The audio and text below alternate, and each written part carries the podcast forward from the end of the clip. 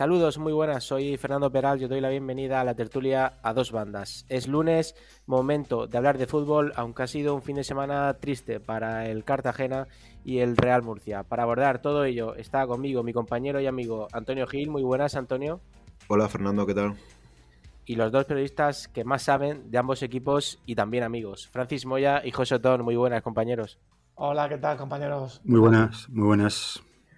Francis, eh, Cartagena, eh, no sé si te deja sensaciones igual que otras semanas negativas y un poquito mejor, pero lo que está claro, lo que deja, lo que es evidente es que el equipo mm, cada semana que pasa está más cerca de los puestos de abajo que del playoff.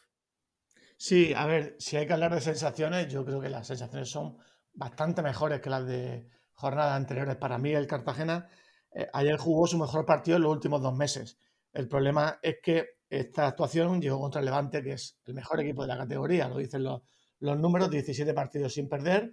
Eh, bueno, para hacernos una idea del potencial que tiene el Levante, solo recordar que, Jorge de Frutos, el hombre que da los dos pases de gol ayer, pues estuvo en el mercado tras el descenso en verano y el Levante rechazó una oferta de 8 millones de euros por él eh, que presentó el Getafe.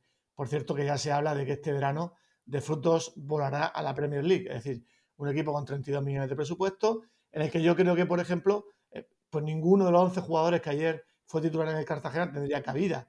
Tal vez Pablo de Blasis, pero recordando que los tres del medio del Levante, José Campaña, Pablo Martínez y Pepe Lu son jugadores que vienen de, primera división, ¿no? Em, el equipo de Cartagena, eh, yo creo que se ha recompuesto.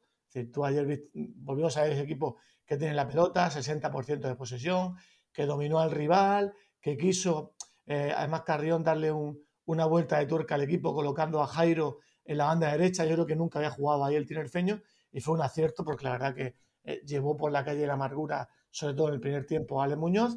Faltó el remate, faltó evidentemente, eh, tuvo una muy clara Borja Valle, otra también Musto, pero no, no fue capaz de Cartagena de ponerse por delante. Y luego la segunda parte, dos errores muy groseros, primero de, de Martos y el segundo de Kiko Olivas y Jairo, que posibilita los dos goles del Levante y que, y que te hacen perder el partido, insisto, eh, un partido que si eh, el Cartagena hubiera hecho en las semanas anteriores en casa ante Huesca, Tenerife, Racing de Santander y, Villarreal B, pues posiblemente 6, 7, 8 puntos se hubiera metido en el, en el zurrón y estaríamos hablando de otra cosa. El equipo tiene 7 puntos eh, de colchón con el descenso y 8 está 8 del playoff. Yo creo que está en su sitio. el Cartagena está en una posición maravillosa en la tabla para eh, conseguir una, una, permanencia holgada, tranquila, intentar acabar en la fase final de la temporada, incluso dándole minutos a jugadores de la cantera. O sea, al final yo creo que esta mala racha del equipo lo que ha hecho es eh, eh, despertar a mucha gente. Claro, despertar a mucha gente. Al final, el Cartagena está ahora mismo en el sitio que tiene que estar, creo que es décimo en la clasificación, y está, y está a los puntos con las ventajas suficientes sobre el descenso para, para tener una temporada tranquila, bueno, y, obviamente con una distancia muy, muy amplia con, con, el playoff, donde están equipos, donde se están peleando equipos que tienen un potencial que el Cartagena no tiene. ¿Qué pasa? Que como empezó tan bien, al final mucha gente pensaba que el objetivo del Cartagena es meterse en playoff, pero esta es la cruda realidad, la cruda y la bonita realidad, porque porque si tú a la gente de Cartagena hace tres años le dices que en esta temporada iba a estar en mitad de la tabla con estos puntos sobre el descenso y que iba a estar tranquilamente disfrutando de partidos como el de ayer en el Cartagonova, pues lo hubiera firmado todo el mundo.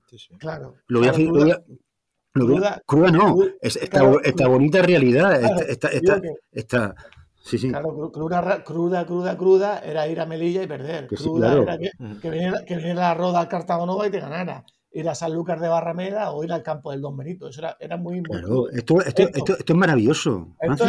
es, duro, que es duro perder eh, o, no ganar siete en, ocho semanas, sí. Que es duro que venga el Levante y te gane, sí. Pero crudo no. Es vamos, yo, creo que todo el mundo con dos dedos de frente firmaría diez temporadas así con el eh, Cartagena. al, final, al, final lo ha hecho también a principio de temporada que te ha permitido Soñado, que te ha no, pero que te ha permitido tener una mala racha como esta y no caerte. Y, estar en mitad y estar en mitad de la tabla. Ya pasa el mercado invernal. Los fichajes ya hay algunos ya que está jugando en el equipo que se le ve, se le ve alguna cosa. Yo creo que es cuestión de tiempo que el Cartagena empiece a sumar puntos, a ganar algún partido y estabilizarse en mitad de la tabla tranquilamente. Oye, si en las 10 últimas jornadas el equipo llega a 5 o 6 puntos del playoff, bueno, pues lo intentamos, soñamos, no, no nos vamos al Cartago, e intentamos disfrutar, pero, ahora mismo yo creo que lo fundamental es que el, Cartagena se asegura una temporada más en segunda división. eso es lo fundamental. Pero bueno, con todo lo que yo hablando del presente más inmediato, es evidente que hasta los propios jugadores son los primeros que están pasando por un mal momento. O sea, ellos, son los primeros que son conscientes de que la situación no es fácil, ¿no? Ayer el segundo gol a mí me parece que es producto del, momento Pero es que tú cuando, cuando juegas contra un equipo contra el Levante, cualquier mínimo fallo te lo va a penalizar el Levante. sí, aquí, el, problema, aquí el, único problema fue el partido que deja ir en, Ibiza. Yo creo que es lo único que, de lo que tiene que estar dolido el Cartagena en las últimas semanas. esos dos puntos que se fueron en Ibiza.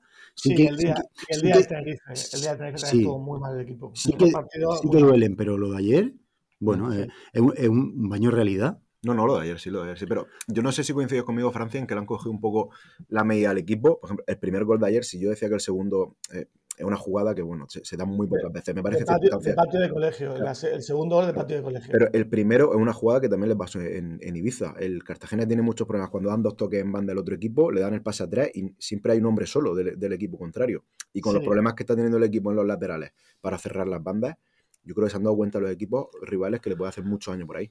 Sí, sí, bueno, fue, fue también, evidentemente, eso sí, pero fue la, la, temeraria salida de balón de Iván Martos, que sale a, tierra de nadie, hace un regate, le sale bien, intenta hacer el segundo y, se la quita Jorge de fruto y cuando, cuando de fruto le da espacio para correr ya lo has visto, o sea, no lo ves, se te va y no lo ves. Eh, a ver, esto es como todo. Eh, eh, el Cartagena, ante estos equipos tan grandes, tiene que bordar el fútbol para, para, ganar el, para ganarle. A mí, por ejemplo, el año pasado, el partido que más me gustó de los 42 del Cartagena, fue el que perdió en casa con el Valladolid 2-3. Valladolid, que por supuesto para, era el año, el año pasado para mí era el mejor equipo de la categoría y por eso evidentemente subió. Hizo un partido fantástico ese día. Jugó al fútbol, dominó el Valladolid, lo reconoció Pacheta, perdió 2-3. ¿Por qué? Porque en tres veces que el Valladolid le pilló eh, la espalda, le, le, ganó el partido, que fue lo mismo que pasó ayer con el Levante. ¿Qué pasa? Es el libreto del Cartagena. Ayer hizo un 60% de posesión por 40 del Levante y 16 disparos por 11 del Levante. Pero ¿qué pasa con estos equipos? Que si tú le concedes lo más mínimo, te castigan. ¿Qué es lo fácil? Yo creo que si el Cartagena ayer hubiera jugado a encerrarse, hubiera puntuado. Si el Cartagena ayer juega a encerrarse, mete 5 defensas, un 5-4-1. A lo mejor tampoco. No sé, no, tampoco, ¿eh? no, sé, no sé yo si sabe jugar a eso Cartagena. Pues ¿eh? ese es el tema. Es el tema. Hay otros equipos que lo hacen, el Burgos, la Monferradina, tal. Y, y, tú puedes tener más, más, chances si tú le das el balón, te proteges, tal. ¿Qué pasa? Que Cartagena de Carrión, después de dos años, no puede hacer eso bueno, no, puedo hacer, yo creo, pero no, no por lo que diga la, la grada o porque, porque lo puedan decir los periodistas. Es que si tú al equipo que tiene, a los futbolistas, Carrión, que es curifista y redento, que es siempre un apasionado de que su equipo sea eh, eh, dominador, si tú al futbolista, ahora porque has perdido seis partidos, le cambia el sistema, le cambia la idea y le dices que su no, no, no, puede hacerlo. Es decir, tienes que morir con tu idea. Y a mí una cosa que, que valoro a Carrión es que es consecuente con su idea. ¿Qué pasa? Que evidentemente hay una diferencia. Y es que el Levante es bastante mejor equipo, jugador por jugador, que el Cartagena. Y si te equivocas, te castiga. Y fue lo que pasó. Y el Cartagena, y el Cartagena está un poco en reconstrucción, no, no en reconstrucción, pero está asimilando. Mira, ayer, por ejemplo, Daskovic y Kiko Oliva, bien, bien. Eh, eh, parejas centrales, ¿cuántas veces han jugado juntos? Pues nunca. quizás ninguna, ¿eh? Nunca. Por, eso te digo. Daskovic ha jugado Banda, hasta ayer siempre en banda. lateral. Bueno, ya, ahí, ya, tenemos, ya tenemos ahí una pareja de centrales que seguramente serán los titulares, porque Alcalá ha desaparecido un poquito. Eh, que, tienen, que necesitan minutos, necesitan hacerse. Yo con un lateral que lleva mucha inactividad también. Sí, Pepe, el centro del campo, Pepe se tiene que acoplar también con, con, con Blasi, ¿no? De Blasi. Ureña, y Jairo jugaron una sí, izquierda una cambiada, sí. me gustó mucho el partido de Pepe, ¿eh? muchísimo me gustó. No, jugador con, mucha, con mucha clase que tiene que encontrar su sitio en el Cartagena. no, no, perdió, no perdió ni un solo balón. Me gustó muchísimo. Hmm. Bueno, pues yo creo que a lo mejor el mejor. Volvemos a ver, otro buen Cartagena o un Cartagena más eficaz ganando partido de aquí a un par de semanas. Yo creo que le queda todavía un par de semanas para que esos, esos, cambios eh, se asienten bien, pero, pero tengo la sensación de que el Cartagena va a acabar la temporada sin pasar ningún apuro y seguramente a lo mejor no le va a dar para el playoff, pero a lo mejor hasta lo pelea hasta tres o cuatro semanas antes del final de la liga. Pues sí, está viviendo un momento complicado, pero, pero por lo que estoy escuchando a todos, eh, más eh, optimismo y más positivismo que otras semanas con el Cartagena. Francis, eh, no sé qué le queda a Darío Poeda para incorporarse en el grupo. eh, qué esperan de Miguelón ya para cerrar con el, con el FC, porque lo que necesita Carrión es alistar a todos los, los que pueda para la batalla de esta última segunda vuelta que se antoja eh, complicada. Sí, yo creo que Pepe y, Martos van a ser titulares, van a ser jugadores fijos. Eh, Darío Poveda ayer tuvo ya 10 minutos, hizo una, tuvo una acción ahí buena dentro del área, en la que solo le faltó acierto en el remate. Y, bueno, le, va a costar a, bueno, Ureña por supuesto también. Es verdad que tiene muchas cosas, no tiene lo que creo que necesita el equipo, que es gol. Es un chico que es muy, muy encarador, que siempre arriesga, bueno, ya sacó varios corners, varias faltas. Y le va a costar más, yo creo, que a Miguelón y a, y a Eteki, sobre todo porque el nivel de Musto es muy bueno, ¿no? Bueno, esperar que, todo vaya a su sitio, lo que hablamos antes, y que el domingo hay un partido durísimo en Ipurúa, pero, pero bueno, hay que seguir dando pasos para adelante y confiar en que, en que Cartagena va a ser capaz de, salir de esta, de esta mala racha. Muy rápido, ¿qué sensaciones te deja la, conversación con Belmonte? Bien, bien, que hay, hay tranquilidad en el, en el club, hay máxima confianza en, la figura de Carrión. Fijaos que en otro, en otro equipo, en otro equipo, eh, bueno, mm, después de esta racha, si no estaba ya el entrenador destituido, estaba casi casi eh, cesado. También es importante que en la grada no se escuchan pitos y la gente ha asumido que, que esto es lo que hay, y por lo institucional, buscando dinero, buscando, han estado hace poco en Italia, siguen intentando eh, prolongar ese acuerdo con, con la empresa de, Corea del Sur que dejó 200.000 euros en verano, eh, con la ilusión de poder mantener el proyecto que tienen, pero sabiendo que tienen que, que sacar dinero de donde, de donde haya, porque, porque aquí hay unos transatlánticos en la categoría que te exigen eh, que te entre mucho dinero, un dinero que a día de hoy el Cartagena no tiene. Un poco sería el, resumen de cómo está todo en el club. Pues analizado el Cartagena, pasamos a hablar del Murcia. Otro equipo que ha, sentido, vivido un fin de semana un poquito triste, un sentido un pequeño eh, gatillazo con ese empate en el minuto 94 de la Real Sociedad. Eh, Otón, que, no esconde un, un partido bastante regulero eh, del Real Murcia que salvó su portero Joao Costa en multitud de ocasiones, a pesar de ir ganando prácticamente, tenerlo ganado hasta el 94. Eh, las sensaciones no eran tan positivas como las que iba a llevarse más un botín, más, del, merecido, quizás. Esta semana ha sido una buena semana para que Joao Costa grabe su particular vídeo con sus paradas, porque eh, esta semana está justificado, ¿no? Mm. porque no falló. La, semana le ha quedado bien. Hay algunos que dicen que en el gol pudo hacer algo más, ¿no? Bueno, no lo sé yo. Yo creo que en el, gol pudieron hacer algo más los, jugadores de esa banda, por ejemplo, Alfon, que ve pasar la pelota por delante como si pasara, yo qué sé, una hoja de un árbol. Y, pero bueno, yo, yo al final el resultado es justo. Incluso mm, el problema es que cómo se suceden los acontecimientos, porque primero marca el Murcia en el minuto 54 y de ahí al cinco minutos ahí, sobre todo 5 o 10 minutos para apretar y meter el segundo. Y de ahí al final tenía que haber ido a buscar seguramente el segundo gol, no lo sé, pero sobre todo lo que tenía que haber hecho es que a partir del minuto 80 no, que no hubiera partido contra una Real Sociedad que es un equipo de chavales muy jóvenes. Pero el Real Murcia no, no, ni perdió tiempo ni cayó al suelo. Que no digo yo que tenga que hacer un partido de ese tipo, pero por lo menos en el, descuento, que algún jugador tuyo le dé algún calambre, yo que sé, algo habitual, ¿no? Sobre todo que le cortes el ritmo a la Real Sociedad que estuvo tranquilamente buscando y buscando y buscando y buscando el empate. Y lo consiguió, yo creo, en un fallo defensivo colectivo del Real Murcia. Y creo que al final es un resultado justo. Y, y bueno, también la realidad un poco del, Real Murcia. Sé que hay mucha gente de la zona noble del Enrique Roca que salió muy cabreada con el, con el partido. La verdad es que de haber ganado el Murcia se hubiera agarrado muy fuerte ahí a la tercera posición de la tabla. Incluso hubiera permitido, o sea, hubiera hecho que un rival directo como, como la Real Sociedad no hubiera sumado y hubiera marcado un poquito de distancia quizá ¿no? con, varios equipos, pero, pero no. La cruda realidad es que, Toril mejora el equipo un poco, yo no, no digo que no pero que el Real Murcia necesita más cosas ¿no? para, ganar partido. Y está en un momento, bueno, no ha empezado muy bien el año 2023. Aún así está en una posición para luchar por el playoff, pero sabe que cualquier fallo a partir de ahora le puede perjudicar porque del Murcia que es quinto, incluso del cuarto clasificado, la Morevieta con los mismos puntos que el Murcia, al décimo, en la de Tarragona que viene la semana que viene, hay tres puntos de diferencia. y el Murcia tuvo la suerte de que excepto el, Eldense, que se escapa un poquito más, el resto de resultados le, favorecieron. O sea, el Barça, de haber ganado, le hubiera adelantado. Eh, otro equipo, al final, la Sociedad Deportiva Logroñés, que le ganó la semana pasada, volvió a ganar esta semana y se ha metido ahí. Eh, o sea, si una promesa no pudo ganar, que era otro equipo también que, le hubiera hecho daño al Murcia. Al final, el Murcia está en una guerra que, como va a haber una semana que pierda un partido y pueda caer cuatro puestos y entonces puede haber gente que se ponga nerviosa y pueda, y pueda, y pueda, no sé, crear inestabilidad. está, en una situación. Y el primer puesto se está dejando. Yo no sé si le esfuerzo el mercado de fichajes para ir a por el primer puesto. Eso te iba a decir, disculpa un momento, eh, Fernando, que ibas a hablar. El, Murcia ha dicho Agustín Ramos que el, que el, proyecto ha cambiado y que ahora mismo el objetivo es el primero. Yo no sé ese, ese exceso de presión al equipo eh, si se le puede venir en contra con un boomerang, en el sentido de que el equipo está a 8 puntos del Dense y que, por ejemplo, otro día del sábado, la Real Sociedad B, que es un muy buen equipo de la categoría, pues te, somete con el 1-0, toca mucho el balón, llega. Eh, yo creo que el portero, eh, Joao Costa, que sí que posiblemente en el, gol puede hacer más, hizo varias paradas muy, muy importantes. Es decir, que igual se está desvirtuando la verdadera realidad del equipo, que insisto, creo que ha mejorado con Toril y con, y con Alfon y mejorará con Romera, pero que tampoco, no sé, yo creo que no es la mejor plantilla del grupo.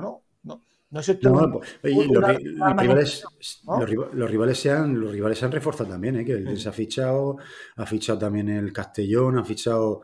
Bueno, el Barça, el Barça B tiene un, equipazo. Eh, la Real Sociedad B le pega a veces durante ciertos minutos un meneo al Murcia, faltándole tres o cuatro titulares indiscutibles. Es que Vamos a ver, el Real Murcia partió la temporada como un equipo eh, de mitad de la tabla por presupuesto. Que tú fichado jugadores caros en el tramo final, sobre todo desde que se fue Manolo Molina, sí, pero no te hace ser un equipo a la altura de un Eldense o a la altura presupuestariamente. También creo que, le, está, creo que le está faltando al equipo, no, no voy a hacer un plan ofensivo, pero sí que le falta, yo creo que mecanismos trabajados. El otro día sale con los dos extremos mucho más abiertos de lo normal, Dani Vega y Pedro León creo que por tener una referencia como Toril para colgar balones, pero se le ve al equipo muy atascado durante toda la primera parte. Cuando llegaba a tres cuartos, Pablo Ganet estuvo perdido ahí en la media punta porque entre los tres centrales y los dos centrocampistas no encontraba hueco, eh, por la banda tampoco conseguían llegar. Le ve al equipo un poco lento al mover el balón. me, parece... yo, yo, creo que el debate ahora va a radicar esta semana en si el Murcia va a cambiar de, sistema y con la llegada de Dani Romera. Pero cuando esté, Dani, cuando esté Dani Romera para jugar. Pues en teoría la semana que viene. Dijo el entrenador al, final del partido que incluso si hubiera tenido que jugar algún minuto estaba, aunque tiene ahí una pequeña, tuvo una pequeña rotura de esquio, tibial que parece que es la que, la que se está recuperando. Incluso después del partido, cuando se fue la gente apagaron los focos, Dani Con molestias en esa zona, yo tampoco no, lo pondría a jugar, ¿eh? Porque a ver si se va a romper para más y... Yo creo, semana, yo la semana que viene juega. Yo, y yo creo que el, que el Murcia la semana que viene va a jugar con dos delanteros y seguramente Pablo Ganés va a ir al banquillo. Es una intuición que tengo. Creo que el, el entrenador lo estuvo eh, entrenando esta semana ya, el jugar con dos delanteros. A lo mejor no es Dani Romera de inicio, pero sí puede ser Toril, Dani Vega en la media punta y luego jugar con dos extremos. Y creo que el entrenador lo va a hacer. Lo va a hacer porque, por, precisamente por lo que dice Francis, la exigencia que tiene de ganar partido. Y el, y el sábado que viene, Nasti de Tarragona, como no va en el Murcia, va a tener un problema malísimo. Eso es lo que yo te quería preguntar, eh, Otón, porque la sensación que me está dando, aparte de la zona noble, es que la afición eh, con la llegada de estos fichajes eh, eh, piensa de forma muy similar a la zona noble del club y, la gente ha dicho ah, con, Romera y con Toril vamos hay que quedar primero hay que quedar primero creo que se está perdiendo un poquito el norte porque no son Cristian y Messi los que han venido a jugar al Murcia. Son gente contrastada gente que mete goles gente que, que puede suplir las carencias que tenía el Real Murcia pero creo que las sensaciones esa exigencia extrema no es solo en la parte noble sino también en la grada pero, pero hubo, un cambio, eh, Fernando, hubo un cambio de filosofía de equipo, digamos, cuando empezaron a llegar fichajes que sobrepasaban los 100.000 euros. Porque antes lo que había era un equipo de currantes de pico y pala, jugadores la mayoría que venían de abajo, que, o que venían de hacer malas temporadas o que no habían explotado en el mundo del fútbol como se esperaba de ellos, tipo Julio Gracia, por ejemplo, tipo Ganet, que, que el Murcia jugó el año pasado una cosa que era recuperar balones muy arriba, meter mucha intensidad, con jugadores como, por ejemplo, como Carrasco, que había tocado la segunda vez dos o tres veces en su vida, pero muy poco. Y al final un equipo de currante, un equipo de pico pala, un equipo intenso.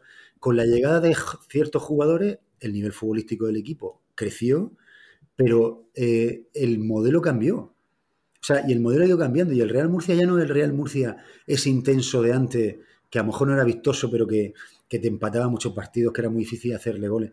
Ahora el Murcia es otra cosa y, con y, la, gente le está exigiendo acorde a lo que tiene a lo que tiene en el campo o por lo menos lo que tiene en algunos sitios del campo. Lo peor, Otón, es la indefinición. En el fútbol lo peor es la indefinición. No quiero compararlo con lo que hablábamos antes de Cartagena, pero lo que te he dicho, lo que he comentado antes de Carrión, de que se era cambiara, ¿no? O de que se era de la vuelta.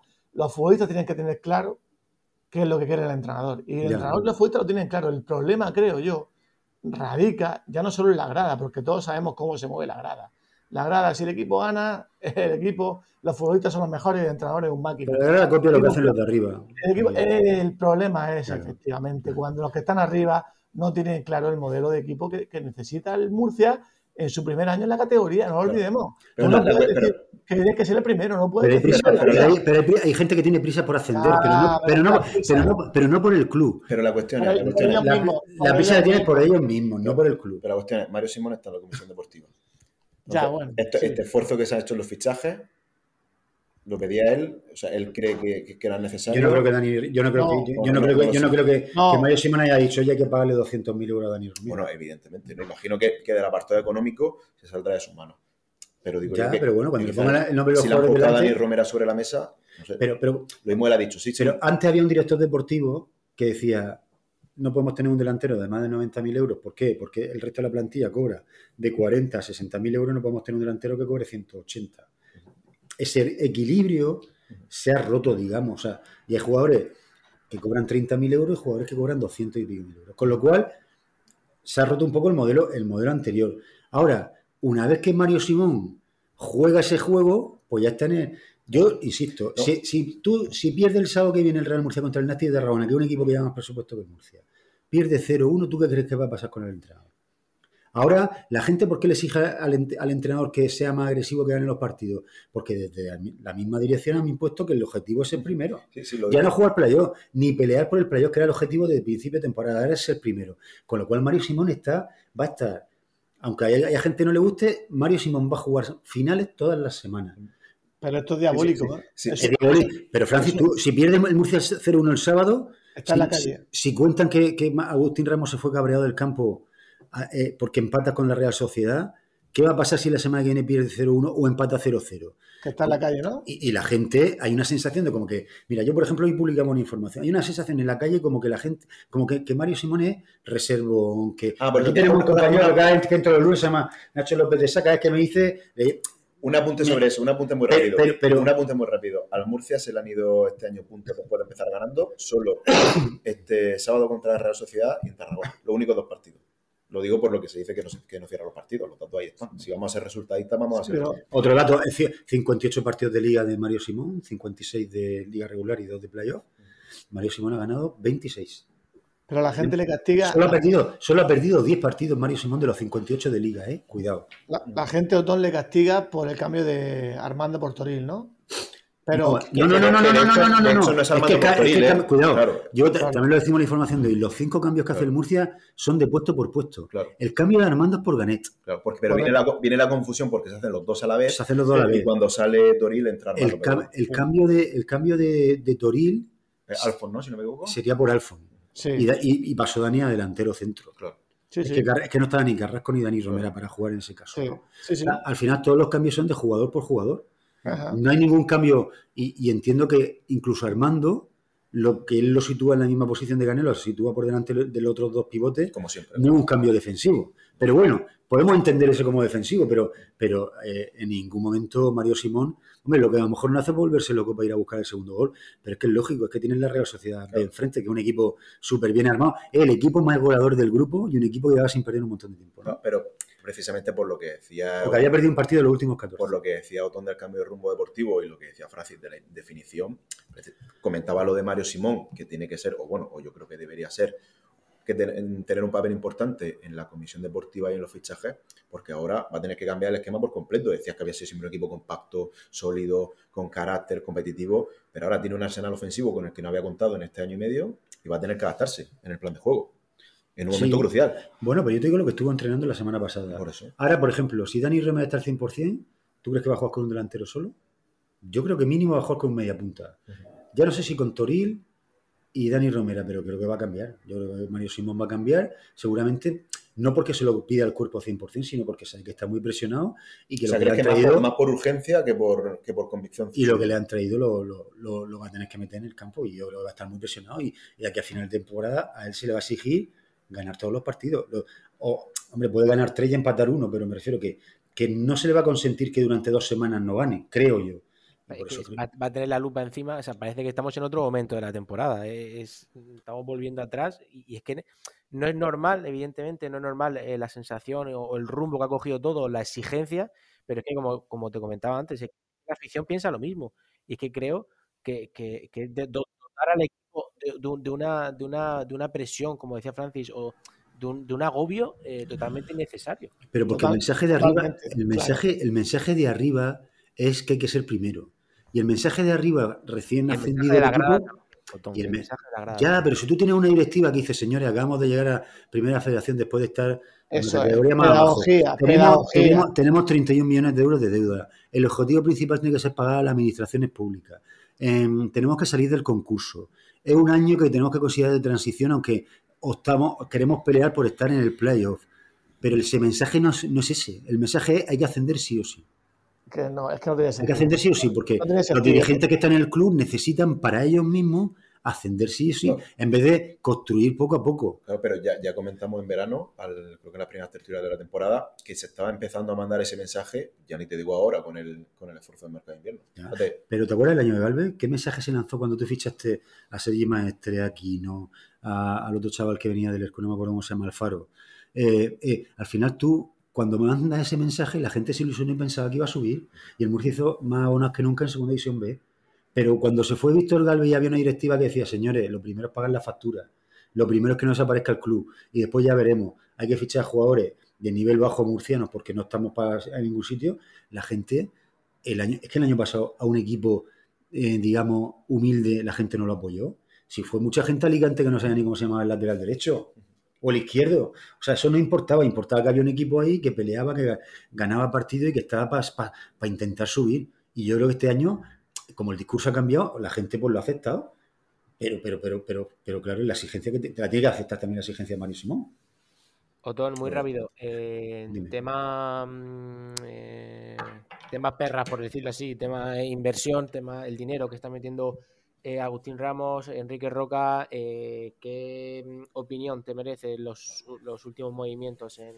Campaña electoral, Fernando. Es una campaña electoral que aquí cada uno lo que hace lo tiene que... Vamos, a ver, lo que dijeron el otro día Agustín Ramos y Enrique... Primero, no he visto en mi vida un comunicado del Real Murcia oficial diciendo que va a haber dos accionistas que van a poner dinero.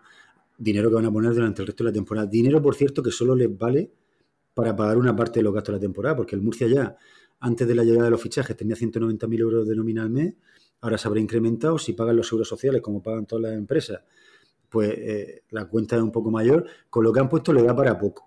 No le da para pagar las administraciones públicas, que no sale el corriente y que no le da para pagarle a casi nadie. Eh, creo que es un movimiento electoral porque, fíjate, el club tenía que informar de otras cosas. Primero, tenía que informar de qué ha pasado en la campaña de préstamos préstamos convertibles que acabó el 31 de enero. Que lo que sabemos lo sabemos por lo que han dicho ellos a determinados periodistas, por lo que no han podido decir. Pero no sabemos oficialmente cómo acaba esa campaña de préstamos convertibles. Entendemos que Julián Luna puso 500.000 euros, pero no sabemos nada más. En teoría han abierto otra, porque a mí me lo dijo Enrique Roca, iban a abrir otra para que él y Agustín pusieran dinero. Pero claro, eso no se hace así. Primero cierra la del 31 de diciembre. Segundo, abre otra que tú tienes que publicitar y tienes que decir, señores accionistas, abrimos una nueva campaña de préstamos convertibles que por este importe y por este dinero, en el cual a la cual puede acudir todos los accionistas a poner dinero. Ellos no pueden decir, tú pones, tú pones y yo no pongo, y tú no pones y tú no pones. Eso no se puede. A dedo no puedes decir tú quién va a poner dinero en Murcia. Puedes abrir una para ti solo. No, no se puede, claro que no. Porque entonces estás, estás abriéndote camino tú para tener más acciones que los demás sin dejarle la misma oportunidad a los demás. Entonces creo que el Murcia está haciendo cosas muy extrañas tendría que anunciar qué ha pasado con esa campaña y tendría que anunciar si haya decidido abrir otra campaña de préstamo, que hay otra campaña de préstamo abierta a la que los accionistas puedan ir y decir por qué importa y cuánto va a durar. Pero hacer ese movimiento, a mí me parece campaña electoral, porque lo que están intentando, para mí, sin, como no han explicado nada, para mí lo que están intentando es tapar un poco la chapuza esta de Perea y del fondo de inversión de 10 millones, porque se hace un... Mira, en noviembre no había ningún problema porque Ramos decía que iba a poner 5 millones con Agustín, con Felipe Moreno. Ahora, después va a venir un inversor de 10 millones. Y ahora el notición es que Agustín Ramos va a poner 750.000 euros y Enrique Roca otros 750. Pues bueno, yo creo que son cortinas de humo, bombas de humo que pero, pero, pero, pero nadie sale a explicar de verdad qué ha pasado en estos meses y cómo están las campañas de préstamos convertibles. La última rueda de prensa explicativa fue hace ya dos, más de dos meses. Noviembre, noviembre, fue sobre, de noviembre. Sobre, fue sobre un no anuncio, fue sobre un pacto que se rompió. Bueno, pero en esa rueda de prensa que yo la escuché, tuve el placer de escucharla el otro día, que era de una hora, Agustín Ramos dijo que el dinero no era problema y que le iba a poner todo el dinero que hiciera falta. Es más, dijo que en esa rueda de prensa que había inversores de sobra para el Real Murcia y que esto iba para adelante con Felipe o sin Felipe, lo dijo así literalmente. O sea, no entiendo a, cuento de que hay un anuncio de que, una, de que dos accionistas del club van a poner dinero. Que aparte es lo normal. O sea, me refiero, si es lo que tienen que hacer. Otra cosa es que dijeran, vamos a poner cuatro millones para pagarle mañana a Hacienda y Seguridad Social. Pues entonces, a lo mejor lo veo más, noticiable, pero lo, otro no. Digamos que esto es, se está ocupando de lo ordinario. Cuando ¿Belmonte pone, hace un comunicado cada vez que va para la nómina? No, ni mucho menos. Por eso pues. digo, porque eso es lo ordinario. Belmonte hizo un comunicado hace unos meses para decir que el club haya puesto un millón y medio de euros para liquidar el concurso de acreedores. Porque es una anormalidad, porque es una, cosa, extraordinaria. Es extraordinario. Lo extraordinario en el Murcia, en el Murcia era eh, lo que se nos vendió, ¿no? Que Felipe Moreno y, Ramos iban a poner 10 millones para afrontar la deuda antigua con Hacienda. Pero ahora Ramos, ahora Ramos, está intentando, ahora Ramos está intentando, para mí, bajo mi punto de vista, limpiar un poco su imagen por la ruptura con Felipe Moreno, que en cierta manera le, le puede estar pasando un poco factura, porque había un tipo que iba a poner 5 millones de euros en el club. Felipe lo iba a poner. Agustín en teoría también. Em, que también puede haber dicho Agustín Ramos, no pasa nada, Felipe Moreno no, entra, pero yo pongo mis 5 millones, que lo podía haber dicho, pero, no. lo ha dicho, ni lo ha hecho. Eh, luego lo del circo del, lo del circo del, inversor. no, primero el inversor y luego que, fuera Perea el inversor. O sea, que eso tendrían que explicarlo bien, tendrían que explicar si sabían quién era Perea Ah, o sea, si sabían que el inversor era Perea antes de tal o no. O sea, y luego lo del tema del veto, que también del veto a, la verdad que le ha hecho mucho daño al señor Agustín Ramos. Con lo cual, ese anuncio forzado ahí rápidamente, por cierto, nosotros lo adelantamos dos días antes, pero ese anuncio forzado, además, dando por hecho que van a convertir en préstamos, en, acciones, todos los préstamos que hay pendientes de que la Junta apruebe, los apruebe y los convierta en acciones. Porque da una información diciendo, como la que dimos nosotros, que el capital social podría subir a 7,3 si todos los préstamos, no solo de Agustín Ramos, sino de Julián Luna, de Tornel, o sea, se convierten en acciones, el, capital social del club podría subir a, 7,3 millones. Pero eso primero tiene que pasar por la Junta de Accionistas, pero ellos lo dan como por hecho ya. Con lo cual me da la sensación de que a quien no quiera leer, a quien no quiera entender, a quien no quiera ser un poco analítico, se puede creer que, vale, pero eh, eh, todo eso hay que cogerlo un poco con pinza y sobre todo darte cuenta de que lo que hay una campaña de lavado de imagen de una persona que, está gestionando el club y que tenía que estar preocupado porque de verdad entre capital de verdad a la entidad y más si quiere subir a segunda, que no vamos a recordarle todas las semanas, ¿qué pasaría si el Murcia sube a segunda? Sí. La casa de los horrores está convirtiendo el Real No, al final, al final de un año esperanzador para que el equipo esté peleando por estar en playoff, no gastando, pagando las administraciones, la estamos convirtiendo en un volcán. Y ese, es el problema. Pues esperemos que no erupcione del todo. Eh, próximo sábado, Real Murcia Nati de Tarragona, domingo seis y media en Ipurúa, Eibar Cartagena. Hablamos la semana que viene, compañeros, y analizamos lo que pase en esos dos partidos y cualquier actualidad que envuelva a los dos equipos. Gracias. Muy bien, un abrazo. Un abrazo. Hasta el lunes, adiós.